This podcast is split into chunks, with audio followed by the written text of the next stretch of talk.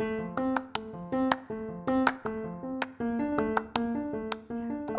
eu sou a Jaqueline Vitória e esse é o episódio número 11 do nosso podcast Geo na Vida. Como você sabe, nosso projeto tem a participação de uma equipe composta por pessoas do IFSP Registro e UFSCar Sorocaba. A geografia é a ciência que nos ajuda a entender um pouco melhor o espaço geográfico e a vida humana que nele habita. Então, o que vocês acham de conhecer um pouco mais dessa geografia múltipla? No episódio de hoje, nós iremos falar sobre agrotóxicos. Você já parou para pensar em como eles surgiram? Otmar Zeidler, um químico áltrico, foi responsável pela criação dessas substâncias que foram desenvolvidas no século XIX. Suas propriedades pesticidas só foram ser utilizadas no século XX, durante a Segunda Guerra Mundial, com o intuito de evitar a proliferação de algumas doenças causadas por insetos, como a malária, que na época afetava em grande parte dos soldados. Entretanto, somente mais tarde, devido à sua eficácia sobre os insetos, é que os agrotóxicos foram utilizados na agricultura. O agrotóxico, conhecido também como agroquímicos ou defensivos agrícolas, são produtos químicos utilizados atualmente no setor de produção agrícola, com o intuito de proteger plantas e grãos de pragas e doenças que possam, em poucos dias, comprometer o desenvolvimento de plantas inteiras. Mas e como fica a saúde de quem os consome? O Brasil é um dos maiores consumidores de agrotóxicos do mundo e existem algumas razões para isso.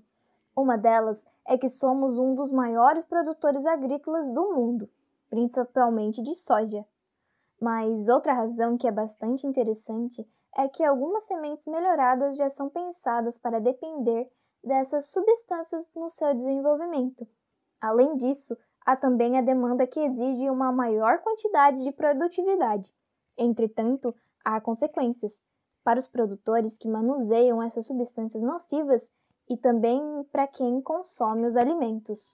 Segundo dados da Agência Nacional, 17,28% dos alimentos colhidos em supermercados de 16 estados brasileiros apresentam doses de defensivos agrícolas superior à permitida por lei.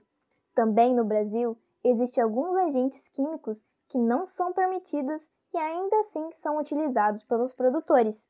O uso indevido coloca risco em quem consome e os agricultores que fazem o manuseio desses agentes químicos, que, ao ingerir grande parte dessas substâncias, elas podem nos acarretar uma série de distúrbios e várias doenças. No Brasil, o registro de agrotóxicos é regulado pelo Ministério da Agricultura e pela Anvisa. O uso dos agrotóxicos no país apresentou um crescimento expressivo nos últimos anos. E, apesar de ter benefícios em questões de produção agrícola, há alguns malefícios para quem consome e quem manuseia. Pensando nisso, é importante entendermos a classificação dessas substâncias e a necessidade de ter fiscalização eficiente, principalmente quando se trata de utilizar produtos químicos em alimentos que irão para as nossas mesas no dia a dia. Os agrotóxicos são classificados em inseticidas, que combatem os insetos, e fungicidas, que combatem os fungos, os herbicidas, que combatem as ervas daninhas, e, por último, os fumigantes, que combatem as bactérias do solo. A classificação mais comum dos agrotóxicos é em relação aos efeitos causados na saúde, distúrbios em números de 1 a 5, sendo 1 extremamente tóxico e 5 pouco tóxico. Como já dito, existem alguns agrotóxicos que não são permitidos e ainda assim são utilizados. Aqui no Brasil, por exemplo, ainda utilizamos agrotóxicos que foram proibidos em 1985 na União Europeia, Estados Unidos e Canadá. Além disso, o manuseio dessas substâncias por meio de avião não é permitido nesses países, mas aqui ainda é comum aplicar dessa forma nas plantações, próximo de casas, animais, gados e nascentes de rios e córregos, afetando não só as plantações, mas quem vive perto delas, contaminando também o ar e os lençóis freáticos, poluindo diretamente o solo, as águas e ainda pode causar estragos irreversíveis para o meio ambiente. Isso implica no desequilíbrio dos ecossistemas, seja da fauna ou da flora.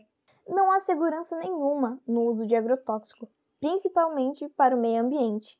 Mesmo que em níveis permitidos por lei, ainda assim prejudica quem trabalha com as plantações, quem vive perto dessas áreas e quem consome produtos que contêm resíduos dessas substâncias que não são retirados, mesmo depois de lavados.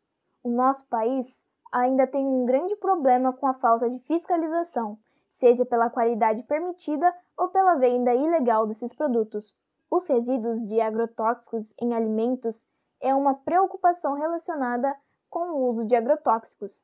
Todos os alimentos são avaliados e monitorados pelo Programa de Análise de Resíduos de Agrotóxicos em Alimentos. Sua principal função é assegurar que a quantidade desses produtos esteja de acordo com o limite máximo de resíduos permitidos, pois a intoxicação pode gerar diversas doenças como câncer, paralisia, problemas neurológicos e cognitivos, dificuldades respiratórias, irritação na pele, alergias, aborto e malformação do feto. Segundo a Organização Mundial da Saúde, OMS, são registradas 20 mil mortes por ano devido ao consumo de agrotóxicos. Muitos trabalhadores rurais sofrem com o uso, por não usarem, na maioria das vezes, a produção adequada na hora de manusear. Para evitar riscos às pessoas e ao meio ambiente, existem algumas alternativas que possibilitam a diminuição do uso de agrotóxicos, como o uso de policultura, que inibe a proliferação de pragas e doenças, a remoção de plantas daninhas, o uso de armadilhas e os controles biológicos, como a inserção de predadores naturais das pragas. Mesmo que existam estas e outras alternativas possíveis, é um processo lento, que não seria possível uma mudança do dia para a noite, pois são necessários ajustes gradativos. Nossa agricultura é praticamente viciada em veneno. Tentar mudar isso é como largar cigarro. O primeiro passo seria justamente não estimular o uso desses venenos.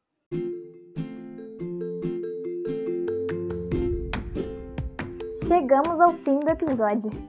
Quero agradecer a você que nos acompanhou. Aproveito para te convidar a seguir o nosso Insta, arroba geonavida, underline IFSP, o podcast, e ouvir os próximos também. Os próximos episódios serão publicados às quartas e os sábados, às 18 horas.